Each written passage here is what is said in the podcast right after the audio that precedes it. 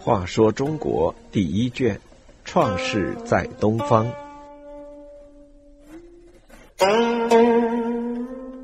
二十，共工怒触天柱。在皇帝少昊之后，有高阳氏担任部落联盟首领，号称帝颛顼。传说他是昌邑的儿子，皇帝的孙子。颛顼居于地丘，也就是现在的河南濮阳县。春秋时，魏国曾迁徙到这里，故有人称魏国在颛顼之墟。颛顼生性沉静而有智谋，通达事理。他努力发展农业、畜牧业生产，积蓄财物，又虔诚的祭祀天地鬼神，以保佑万物生长，并治理四时五行之气，以教化万民。因而，在颛顼的统治下，动静之物、大小之神、日月所照，无不和顺归服。颛顼有八个品德高尚又有才能的后代，他们的名字是仓叔、颓哀、陶衍、大陵、芒将、庭坚、钟嵘、叔达。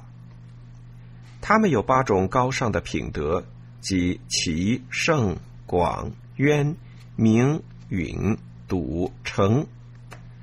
八种品德的具体含义是：兴其由道，圣通博达。气宇宽广，思虑渊深，神明之威，允性不谦，笃厚致良，秉性诚实。天下之名称这八人为八凯，即八个心智和乐的人。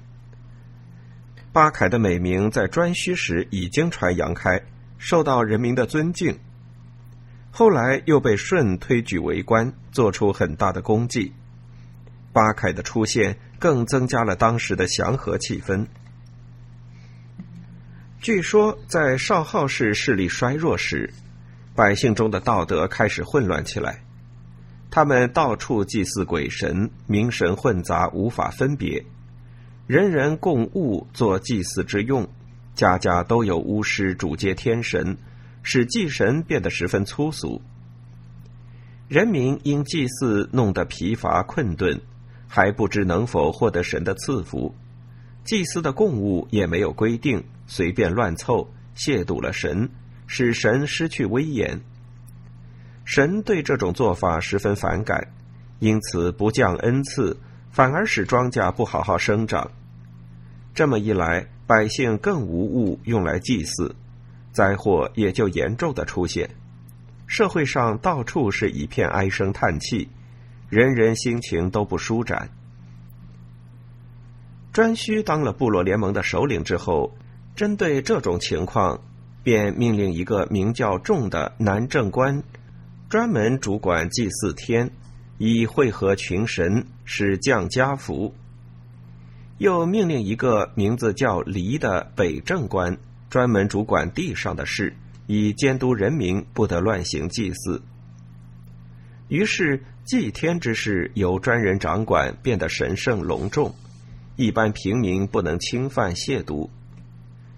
颛顼称这项命令的作用是绝地天通，也就是断绝地名与天神相通。从此，祭祀天神成了贵族的特权，老百姓不许参与。这预示着原始社会中出现了贵贱的分化。颛顼对部落联盟的统治日趋巩固，引来了共工的妒忌。共工也是当时一个较大的氏族部落的首领。这个部族在伏羲神农时代就有了，他的首领一直沿袭共工这个名字。共工部族开化的比较迟，物质文明没有黄帝族那么先进。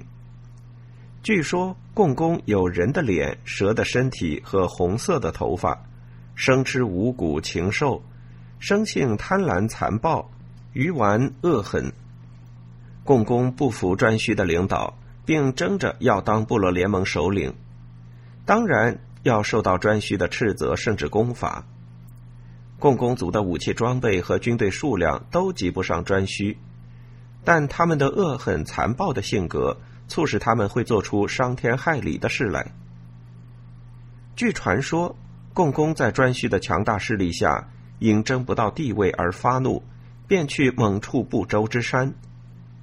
这不周山是天柱，由于共工的猛触而折断，于是天地晃动起来。天的倾斜使西北方高起来，因而日月星辰都向西北方移动；地的倾斜使东南方陷下去，因而河水都向东南方流去。共工因与颛顼争地失败而怒触不周山，使天柱折断的故事，当然是一个神话，是原始社会人们的想象和传说。